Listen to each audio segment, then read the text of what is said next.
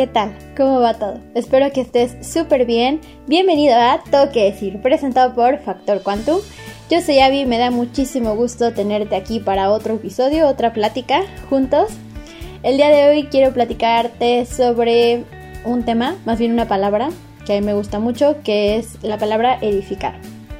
Para empezar, investigué un poquito sobre el significado de esta palabra y bueno, significa levantar o inspirar una construcción.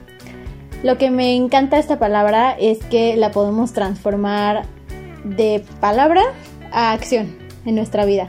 Eso está padrísimo. Creo que podemos edificar a las personas a nuestro alrededor de muchísimas maneras. Eh, por ejemplo, al dar un consejo a un amigo, al sentarnos a platicar simplemente o a escuchar a, a, nuestra familia, a nuestros papás, a nuestro hermano, a quien sea que lo necesite, al dar los buenos días, por ejemplo. Mi mamá nos enseñó a mi hermana y a mí un ejercicio que creo que está muy padre, que pues nos inculcó el dar los buenos días en el grupo familiar que tenemos. Entonces, es, yo no entendía al principio el porqué de esta como de este reto, de este ejercicio y ahora ya lo entiendo porque pues en la definición de la palabra dice que es inspirar una construcción o levantar una construcción. Entonces, creo que ese simple acto de decir buenos días a alguien que nos importa ya pone una base para su día, una base sólida, una base feliz, una base de que, ah, pues qué padre que esta persona se tomó el tiempo de darme los buenos días y pues como que los ayudamos a empezar con el pie derecho, ¿no? Entonces, pues como estos, hay muchísimos ejemplos en los que podemos edificar a las personas que nos rodean.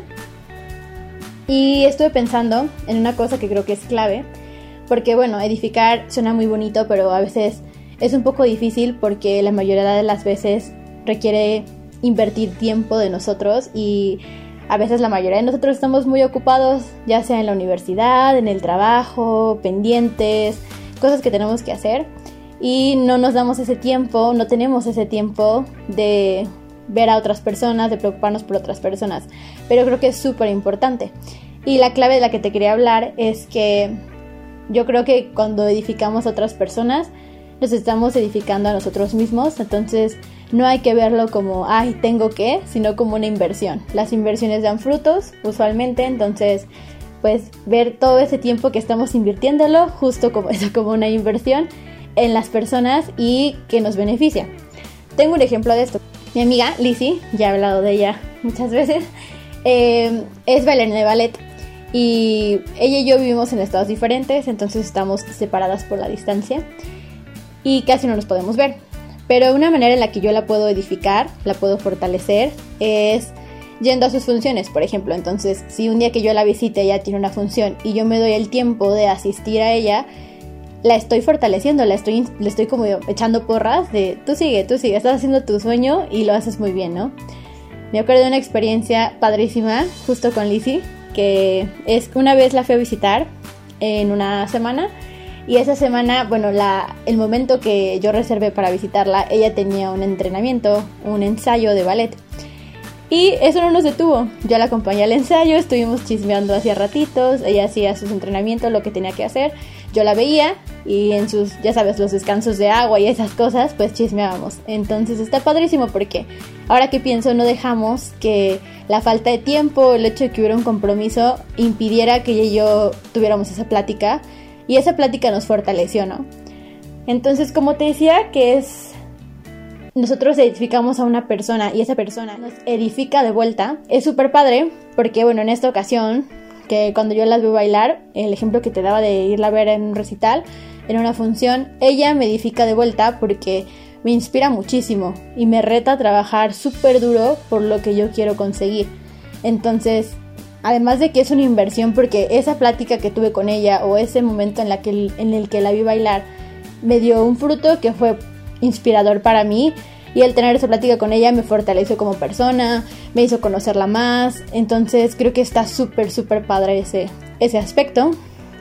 Y bueno, mm, me gustaría que nos pusiéramos el reto, tú y yo esta semana, de darnos ese tiempo de edificar, de hacer algo que construya, que ponga bases sólidas, eh, bases que, sean buenas en la vida de las personas que, queremos, nuestros amigos, nuestra familia. Te reto a que tú escoges a quien quieras. Puede ser cualquier persona y te des ese tiempo, vas a ver que es que es súper padre. Bueno, ya vamos llegando al final de este episodio. Ya sabes que si te gustó este tema, si te sentiste identificada o identificado, eh, puedes leer en la semana primera de Tesalonicense 5.11. Igual le puedes sacar mucho jugo y puedes quedarte reflexionando en esto.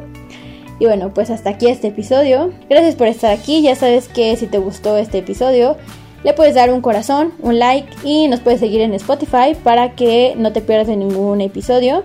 También nos puedes seguir en nuestras redes sociales. Estamos en Facebook e Instagram como arroba factor. Y bueno, por cualquiera de estas dos nos puedes escribir cualquier comentario que tengas, cualquier idea de un tema que te gustaría escuchar en el podcast, cualquier cosa que tú quieras, siempre estamos ahí al pendiente y nos va a dar mucho gusto que nos escribas. Bueno, pues ahora sí, esto fue todo por hoy. De nuevo, muchas gracias por estar aquí. Espero que tengas un excelente día y recuerda, tienes todo que decir. Hasta la próxima.